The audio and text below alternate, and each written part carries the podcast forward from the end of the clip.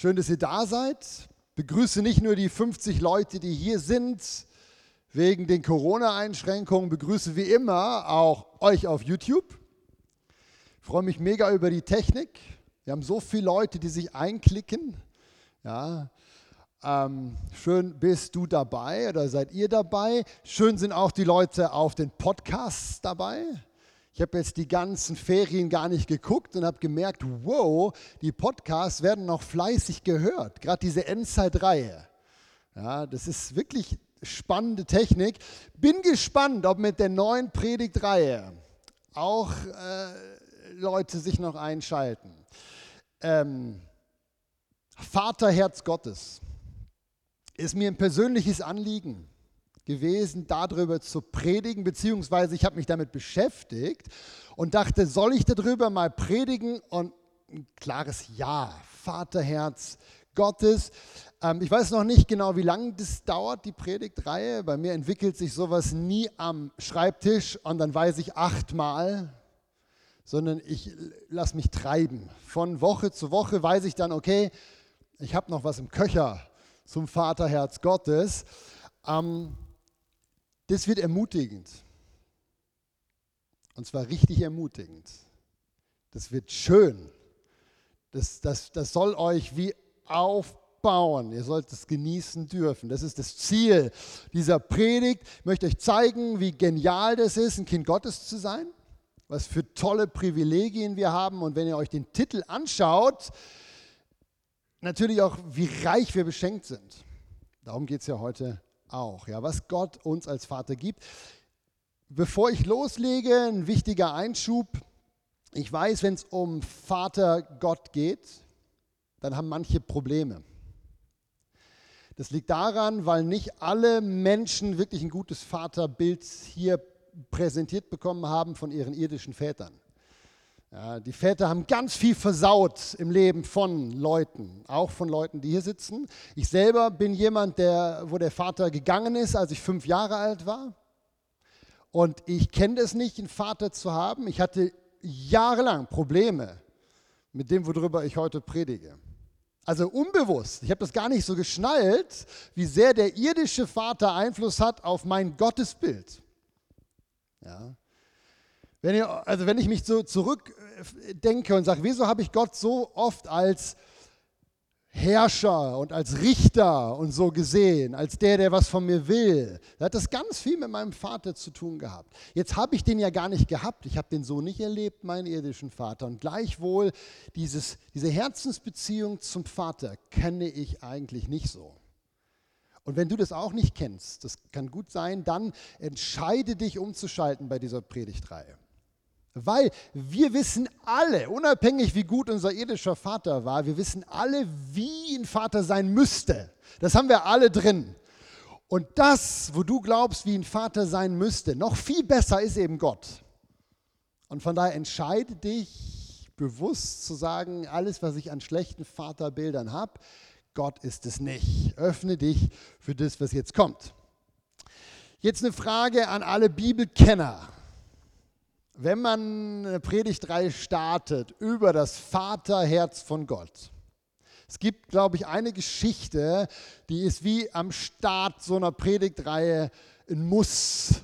Darf ich mal hören, was fällt euch ein? Was ist wohl der Bibeltext, den man am Anfang von so einer Predigtreihe nehmen muss? Alle, die die Bibel kennen. Darf ich mal? Ja, natürlich.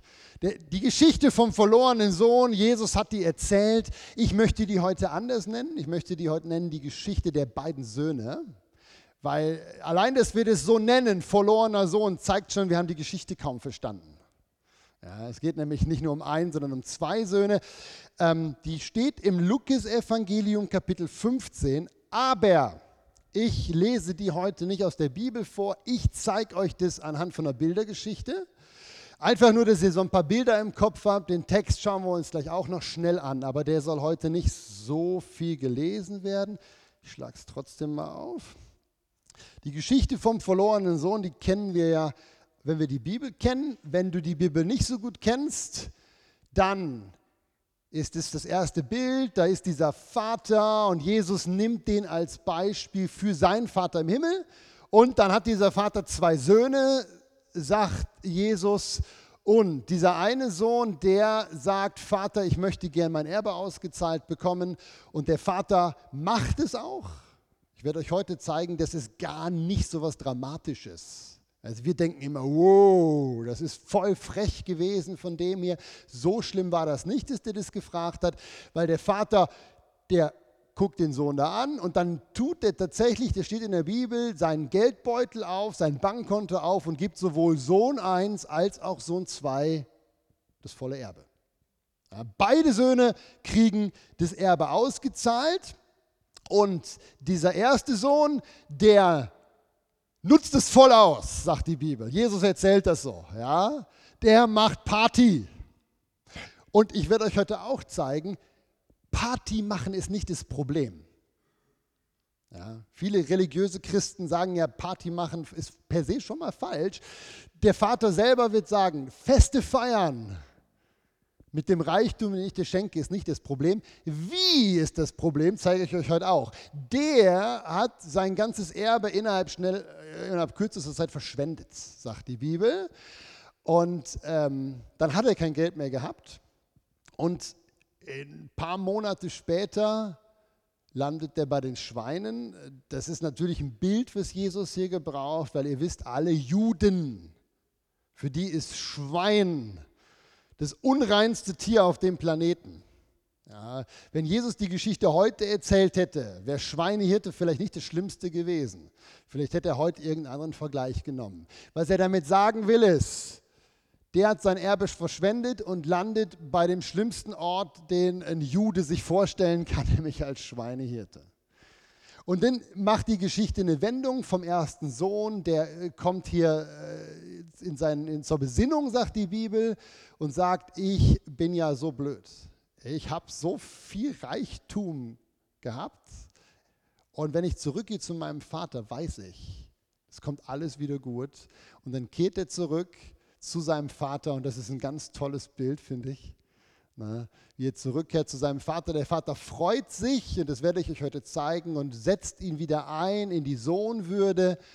Und äh, dann kommt der zweite Sohn, der in den meisten Predigten viel weniger Beachtung bekommt wie der erste.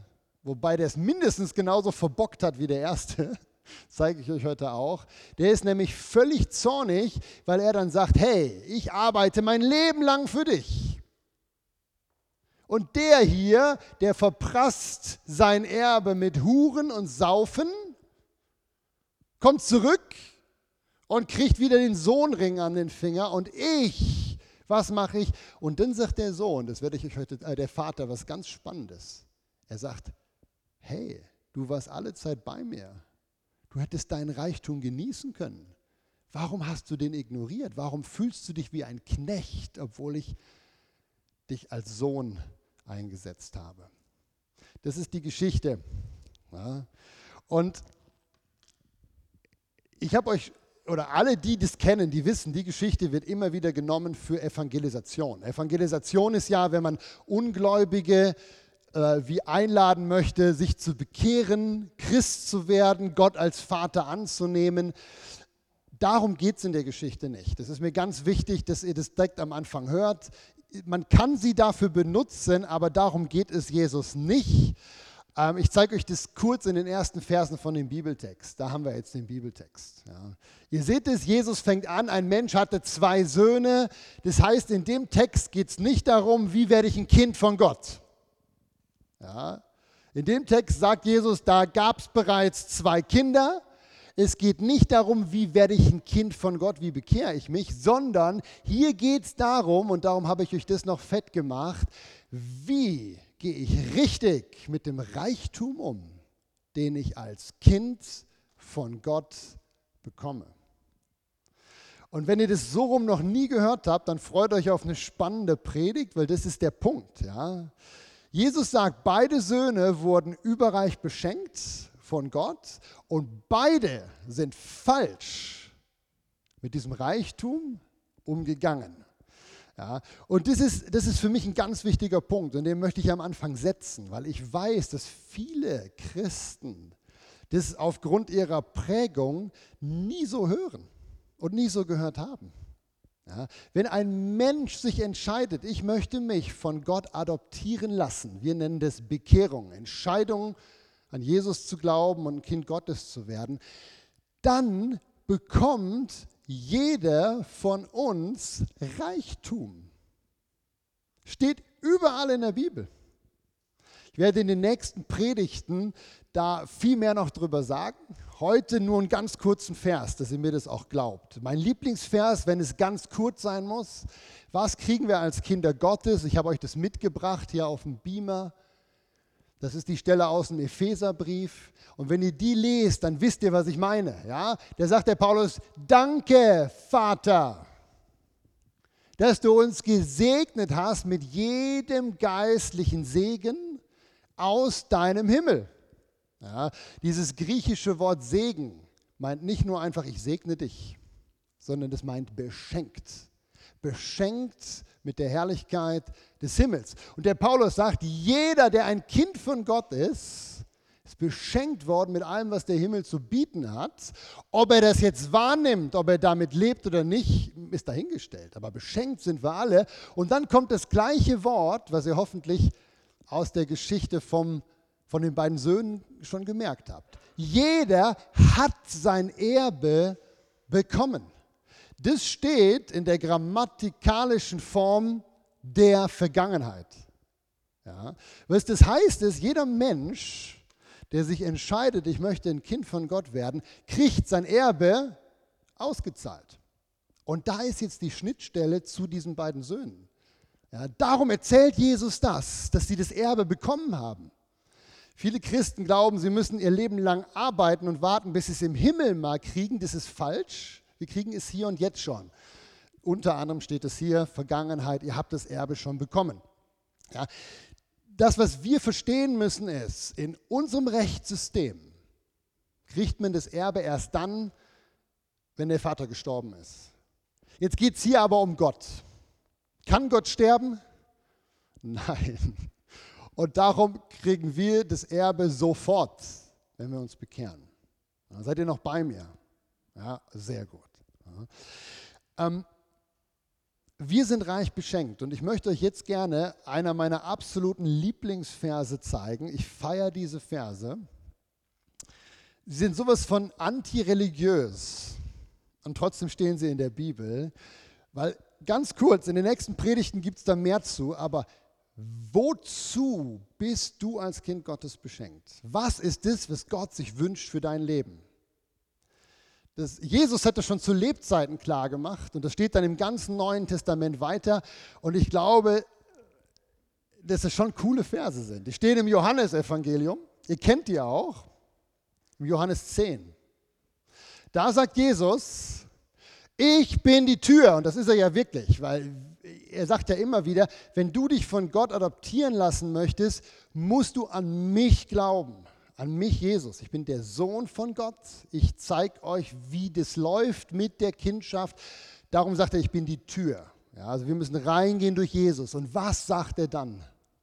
Er sagt, wenn ihr durch mich hineingegangen seid, dann werdet ihr ein- und ausgehen und Weide finden. Er benutzt das Bild natürlich vom Hirten. Und er sagt, wenn ihr an mich glaubt, dann werdet ihr immer frisches Gras haben.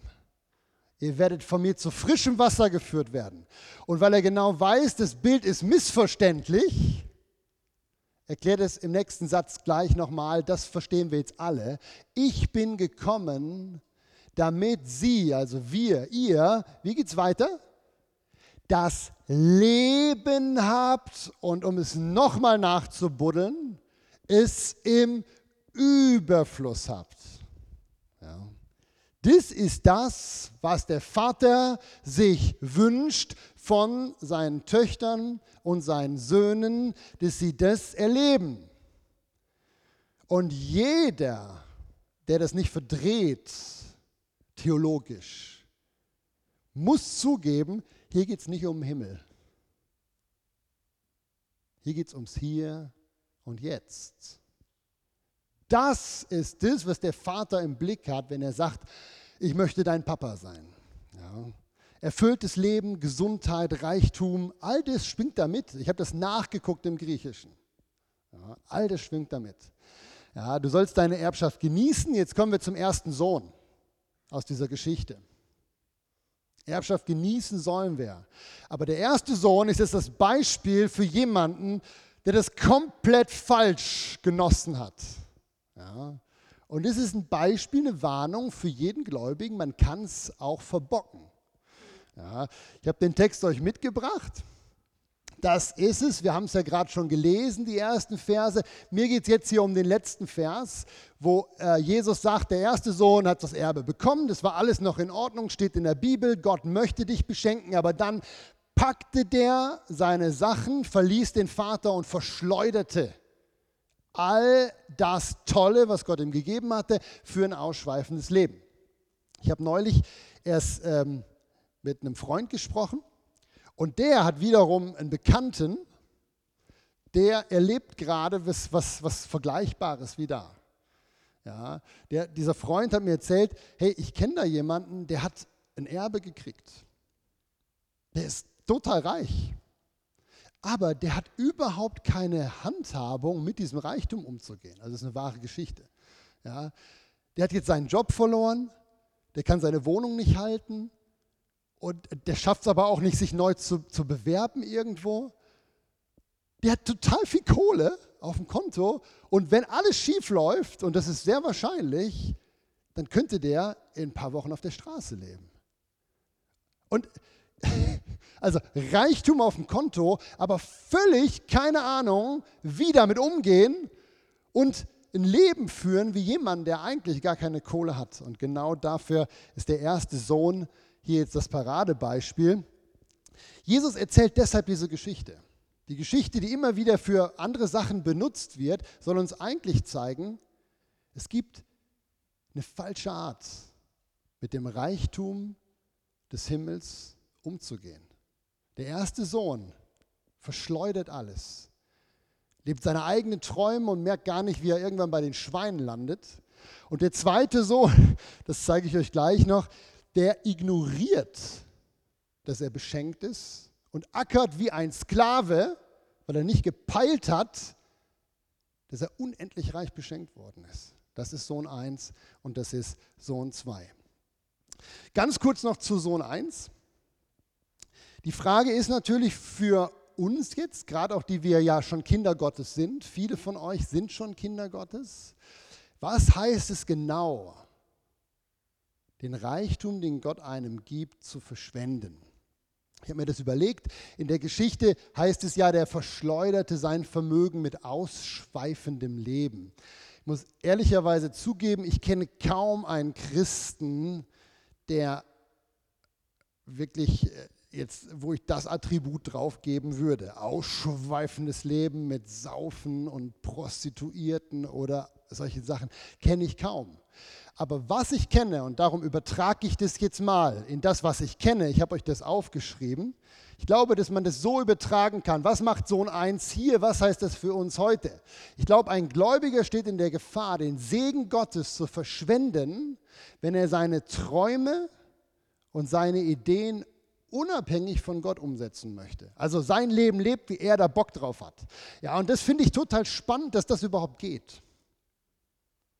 Habt ihr euch das mal überlegt, wie großmütig Gott eigentlich ist? Er adoptiert uns, er schenkt uns vollen Zugang zu den Segnungen des Himmels, ob wir das jetzt wahrhaben wollen oder nicht, steht auf einem anderen Blatt, aber ihr habt es gerade gelesen. Vollen Zugang zu seinem Reichtum und gleichzeitig erlaubt er uns, das alles komplett zu verschwenden. Du hast einen freien Willen. Du musst nicht tun, was Gott sich von dir wünscht. So großzügig bin nicht mal ich. Ich meine, ich liebe meine Kinder über alles, aber die Petra kann das bestätigen. Ja? Ich, ich kann auch manchmal sagen, so, du kriegst dein Taschengeld und darum möchte ich von dir, dass du, und dann dränge ich ihm quasi meinen Willen auf, dem Lamar zum Beispiel, meinem Sohn. Und Gott ist so viel cooler wie ich. Gott sagt, ich gebe dir vollen Zugang zu meinen Schatzkammern und wenn du es verschwenden willst, dann ist das möglich. Du kannst völlig unabhängig dein Leben leben und trotzdem mein Kind sein. Das ist eigentlich krass. Aber das ist natürlich auch die Gefahr von Sohn 1. Ja? Und vielleicht ähm, fragst du dich ja jetzt, wie bin ich denn eigentlich unterwegs? Bin ich, bin ich ähnlich wie Sohn 1 oder bin ich ähnlich wie Tochter 1? Äh, ist vielleicht noch wichtig, die Bibel sagt ganz klar, du kannst auch als erlöstes Kind Gottes mit vollem Zugang zum Himmel dein Leben leben wie Sau. Und du bleibst eine Tochter und ein Sohn von Gott. Aber es gibt keine Garantie, dass du so nicht bei den Schweinen landest. Hier auf der Erde. Im Himmel kommst du immer an. Aber es gibt keine Garantie auf ein erfülltes Leben. Es gibt keine Garantie, dass das gelingt, wenn du deine Ideen umsetzt, völlig unabhängig vom Vater mit den Gaben, die er dir geschenkt hat. Jesus hat mal gesagt im Johannes 15, ohne mich könnt ihr nichts tun. Kein fruchtbares Leben, und das Wort meint erfolgreiches Leben, ist möglich ohne Gott für einen Christen. Aber es kann den Anschein haben, dass es ganz gut läuft. Also versteht mich nicht falsch, ich sage nicht, Leute, die ihre eigenen Visionen umsetzen, unabhängig von Gott und gläubig sind, landen immer bei den Schweinen, das sage ich nicht. Aber ein richtig erfülltes Leben ist nur möglich, wenn man das in Kooperation mit dem Vater im Himmel macht. Und ich möchte euch jetzt gerne einen Test anbieten. Und zwar den Test, bin ich unterwegs wie Sohn 1, ja oder nein? Das ist der Test. Und den Test, den, ich kann dir ja nicht ins Herz gucken. Ich weiß nicht, ob du jetzt gerade denkst, Mann, stehe ich in der Gefahr, mein Vermögen des Himmels zu verschwenden. Teste dich mal selber. Ich zeige dir jetzt einen, einen Bibelvers, den habe ich euch schon gezeigt. Ist wieder der aus Johannes 10, ist mein Lieblingsvers. Ja, hier kommt er zum zweiten Mal wo Jesus hier sagt, wenn du durch mich reingegangen bist, das können die meisten von euch ja bestätigen, ihr seid Christen, werdet ihr Weide finden immer wieder und werdet das Leben haben. Hier steht das griechische Wort Zoe für wirklich erfülltes Leben und Jesus legt es ja auch aus mit dem Wort Überfluss. So, das ist jetzt der beste Test, ob du weißt, wie bist du unterwegs. Ich stelle jetzt einige Fragen aufgrund dieses Verses. Bist du glücklich?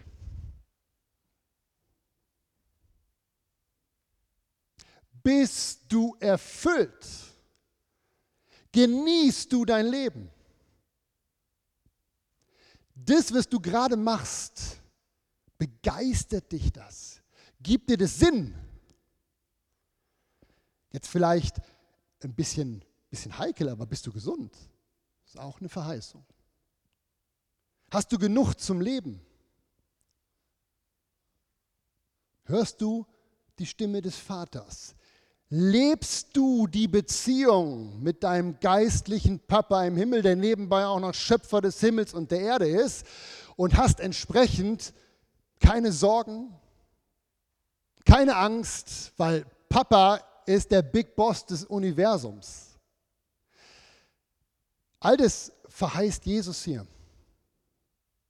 Und wenn du nicht aus vollem Herzen einfach sagen kannst, ja, passt für mich, vielleicht sagen wir mal nicht zu 100 Prozent, ja, wir sind ja immer noch irgendwie Menschen, aber so, die Tendenz ist das. Das ist mein Leben. Ich bin echt glücklich. Ich bin echt zufrieden. Ich bin echt erfüllt. Das ist mein Leben. Wenn du das nicht sagen kannst, dann könntest du in der Gefahr stehen, Tendenzen zu haben, ihr merkt, ich rede mittlerweile wie ein Schweizer, ne? ja, dann könntest du eventuell in der Gefahr stehen, Ähnlichkeiten zu haben mit Sohn 1, oder? Also, ihr habt nicht gelacht. Das Oder habe ich auch gelernt von den Schweizern. Damit relativiert man nämlich krasse Aussagen. Aber ihr wisst, glaube ich, was ich sagen möchte. Ne? Das ist der ultimative Test. Hast du das? Wenn nicht, dann glaube ich, macht es Sinn, mal kurz innezuhalten in dem Trotz seines Lebens, in dem Trotz seines Alltags und zu sagen, Momentchen mal, das ist, ver Entschuldigung, das ist verheißen. Wenn das, das ist, was verheißen ist und ich das nicht habe, wie bin ich denn dann unterwegs? Vielleicht wie Sohn 1. Ja. Das Tolle an der Geschichte ist, ich habe euch die ja vorhin in Bildern gezeigt, Jesus macht ganz klar, es ist nie zu spät. Es ist nie zu spät, nachdem man erkannt hat, oh, es läuft was schief, ich bin reich und lebe wie arm, umzukehren. Das ist das Coole. Und wie gesagt, es geht nicht um Bekehrung, es geht einfach darum, als gläubiger Mensch zu merken, Scheibe, ich bin wie Sohn 1, will ich nicht, darum drehe ich um. Das ist der Text. Er, Sohn 1, kam zu sich selbst. Ich mag noch die Formulierung, die steht so wirklich in meiner Bibel. Er kam zu sich selbst und sprach, Mann, selbst die Diener meines Vaters haben mehr zu essen wie ich. Ich komme um vor Hunger und die am Überfluss. Und dann macht er sich auf, geht zurück zu seinem Vater. Und jetzt kommt das Coole, als er noch weit weg war, der Vater sah ihn bereits, er hatte Erbarmen, er lief, fiel ihm um den Hals. Und der Vater sprach zu seinen Knechten, nicht zu den Söhnen, zu den Knechten, bringt das beste Festgewand her, zieht es ihn an, gebt ihm einen Ring, ihr seht, ich habe es fett markiert, lasst uns essen und fröhlich sein. Wenn du merkst, dass du nicht in der Fülle lebst, die dir zusteht, dann dreh um zum Vater. Das ist die einzige Lösung. Ja, ihr kennt die Geschichte von Münchhausen. Das ist der, der versucht, sich an den eigenen Haaren aus dem, Schopf zu, äh, aus, dem, aus dem Schlamm zu ziehen. Da hätte ich eh keine Chance. Ja, genau. Aber selbst wenn ihr Haare habt, habt ihr keine Chance. Die einzige Chance, die Fülle des Lebens zu kriegen, ist, umzukehren zum Vater. Ja. Und ihr seht es hier, das ist ja nicht von mir ausgedacht. Der Vater liebt es, solche Kinder wieder zurückzunehmen. Warum? Der ist steinreich. Du kannst sein ganzes Erbe über 20 Jahre verschwenden und du kommst zurück zu ihm. Und du kriegst den Ring an den Finger. Ich liebe die Formulierung. Das ist ja was Antikes. Der Ring bedeutet wieder volle, Erbrecht, volle Erbberechtigkeit. Das heißt, all das, was der Sohn verschwendet hat, ist mit dem Ring erledigt. Der hat wieder neuen Erbanspruch, der hat wieder neuen Zugang zum Vermögen, der ist komplett eingesetzt. Darum regt sich ja Sohn 2 so auf. Alles vergessen. Wenn du zurückkehrst zum Vater, egal in welchem Alter, egal in welcher Situation. Der Vater nimmt dich, er umarmt dich und setzt dich wieder komplett ein in Ehre und Würden. Ist doch cool, oder? Das nennt sich übrigens die frohe Botschaft des Evangeliums. Ja. Kurz noch Sohn 2. Ja. Ähm, ich habe euch ja schon gezeigt, selben Reichtum bekommen, das wird ganz häufig von Bibellesern überlesen. Ja, wir sind so geprägt, Sohn 1 ist der Schlimme und Sohn 2 ist nur halb so schlimm. Ja, und das beginnt damit, dass Sohn 1 der das Erbe kriegt. Falsch. Sohn 2 kriegt dasselbe Erbe, steht im Text. Ich habe es euch gezeigt, ja, habt ihr sicher noch in Erinnerung. Ja, und ganz häufig erlebe ich das so in so Andachten oder auch, wenn man das so in der Kinderstunde mal gepredigt hat, diese Geschichte. Irgendwie haben wir alle mehr Bedauern mit Sohn 1. Dabei ist die richtig tragische Figur in der Geschichte Sohn 2. Weil Sohn 1, ich möchte das jetzt mal ein bisschen flapsig sagen, hat es ja immerhin probiert, sein Leben und sein Erbe zu genießen. Der hat wenigstens probiert, den Reichtum seines Vaters zu nutzen. Der hat es komplett falsch gemacht, natürlich auch. Aber Sohn 2, der hat den kompletten Reichtum ignoriert. Wie doof ist das denn? Steinreich und gelebt als Sklave seines Vaters. Zeige ich euch kurz. So tragisch. Ich habe euch die Zusammenfassung hier von, den, von dieser Situation mit Sohn 2. Ja, der ältere Sohn war auf dem Feld. Allein das schon ja, als Sohn auf dem Feld. Ja, aber der ältere Sohn war auf dem Feld. Als er heimkam, hörte er Musik. Erkundigte sich, was ist das? Da sprach dann äh, der, den er fragte, dein Bruder ist gekommen, dein Vater hat das gemästete Kalb geschlachtet, das Deluxe-Fleischstück. Ja, und jetzt wird der zornig, Sohn 2, und wollte nicht dazukommen. Jetzt kommt der Vater raus und sagt, wo bleibst du? Und jetzt antwortet Sohn 2, so viele Jahre diene ich dir, hab nie dein Gebot übertreten und mir hast du nie einen Bock gegeben, damit ich mit meinen Freunden fröhlich sein kann. Uh. Und der Vater fällt aus allen Wolken, würde man da sagen, wo ich herkomme, und sagt, hä? Du bist doch alle Zeit hier. Alles, was mein ist, ist dein. Warum hast du nie gefeiert? Warum warst du nie fröhlich? Das ist tragisch und dämlich, aber vor allem tragisch. Ja, ihr seht das, ich habe euch das markiert, auf dem Feld. Nur gedient, Gebote befolgt, obwohl er der Herr ist im Haus. Ja, nie fröhlich gewesen, obwohl er unendliche Möglichkeiten hatte. Nie gefeiert. Sohn 2 ist ein Beispiel für Gläubige, die erst glauben, dass sie im Himmel glücklich sein werden. Sohn 2 ist ein Beispiel, die nie verstanden haben, Christen, dass sie das Erbe jetzt schon haben. Dass sie jetzt schon in Fülle leben können, weil die Fülle von Christus jetzt schon in ihnen lebt. Die nie verstanden haben, dass sie jetzt schon Kraft haben, die Welt zu verändern. Die immer nur auf die Schwachheit schauen und nie den Vers sehen, aber in der Schwachheit sind wir unglaublich stark durch Jesus, der in uns lebt. Und, und, und. Sohn 2 steht für Gläubige, die ein Leben führen als Knechte, obwohl sie eigentlich Königskind sind.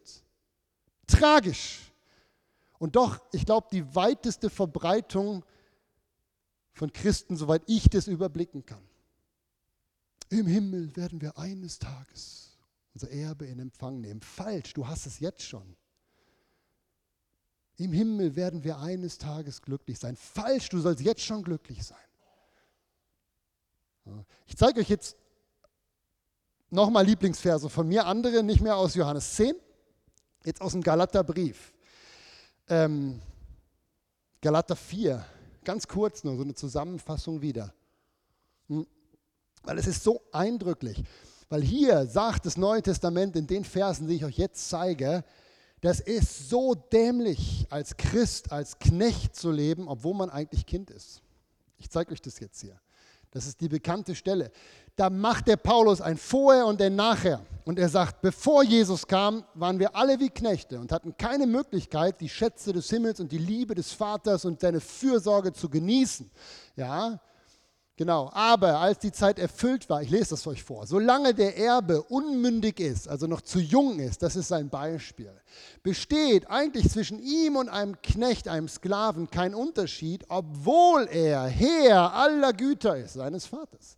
Ja, ebenso waren auch wir, er schreibt an die Empfänger, Unmündige, lange Zeit. Bis wann? Als die Zeit erfüllt war, das war Weihnachten, da kam Jesus, Gott sandte seinen Sohn. Warum? Damit wir die Kindschaft empfingen. Das ist da, wo die Geschichte von den beiden Söhnen beginnt. Die waren ja schon Kinder. Ja? Und jetzt lest den letzten Satz. So bist du nicht mehr Knecht, sondern Kind. Wenn aber Kind, dann auch Erbe. Da ist jetzt der Link zur Geschichte von den Söhnen. Ja? Du bist ein Erbe. Du wirst es nicht erst sein. Und klarer geht's nicht. Ja, weil wir leben alle in der Zeit nach Jesus. Jeder Mensch, der durch die Tür eingeht und sagt, ich glaube an dich, Jesus Christus, ist nicht mehr Knecht. Und darum ist Sohn 2 dieses tragische Beispiel für jemanden, für einen Gläubigen, der das nie verstanden hat. Lebt als Knecht und darum habe ich so groß markiert, obwohl er mittlerweile Herr aller Güter ist. Das steht in allen Bibeln so drin. Herr aller Güter des Vaters. Du bist steinreich.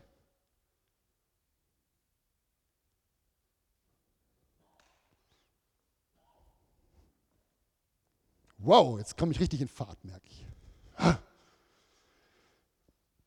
Ich wünsche mir, dass wir das verstehen. Ganz einfach, ich komme jetzt zum Schluss. Diese Geschichte von den beiden Söhnen soll zeigen, dass es zwei dumme Arten gibt, als Kind von Gott zu leben. so muss man es einfach sagen. Die einen werden Kind Gottes, nehmen alles, was Gott ihnen gibt. Viele Sachen sind uns doch gar nicht bewusst. Reichtum, Gesundheit, Gaben, Fähigkeiten, offene Türen, verschwenden das für ihren Egoismus. Das kann berufliche Selbstverwirklichung sein oder sportliche Selbstverwirklichung oder keine Ahnung was. Das kann alles Mögliche sein, solange es wie außerhalb des Planes Gottes ist. Ja? Und die anderen, Sohn zwei, die checken gar nicht, wie reich sie sind und leben in einer religiösen Frömmigkeit, die immer wartet, dass in Zukunft im Himmel mal irgendwann was passiert. Und jetzt müssen wir treu die Gesetze befolgen und treu die Regeln halten. Das ist das, was Religion will. In Zukunft wird es besser und jetzt musst du einfach nur deine Pflicht tun. Ja, das ist Sohn 1 und Sohn 2. Und ich habe euch schon mehrfach gezeigt, ich wiederhole das jetzt nicht noch dreimal. Ja, der Vater hat eine andere Idee. Und das sagt er auch in der Geschichte. Es ist jetzt der letzte Vers, den ich euch zeige. Nochmal aus der Geschichte vom verlorenen oder von den beiden verlorenen Söhnen. Ja.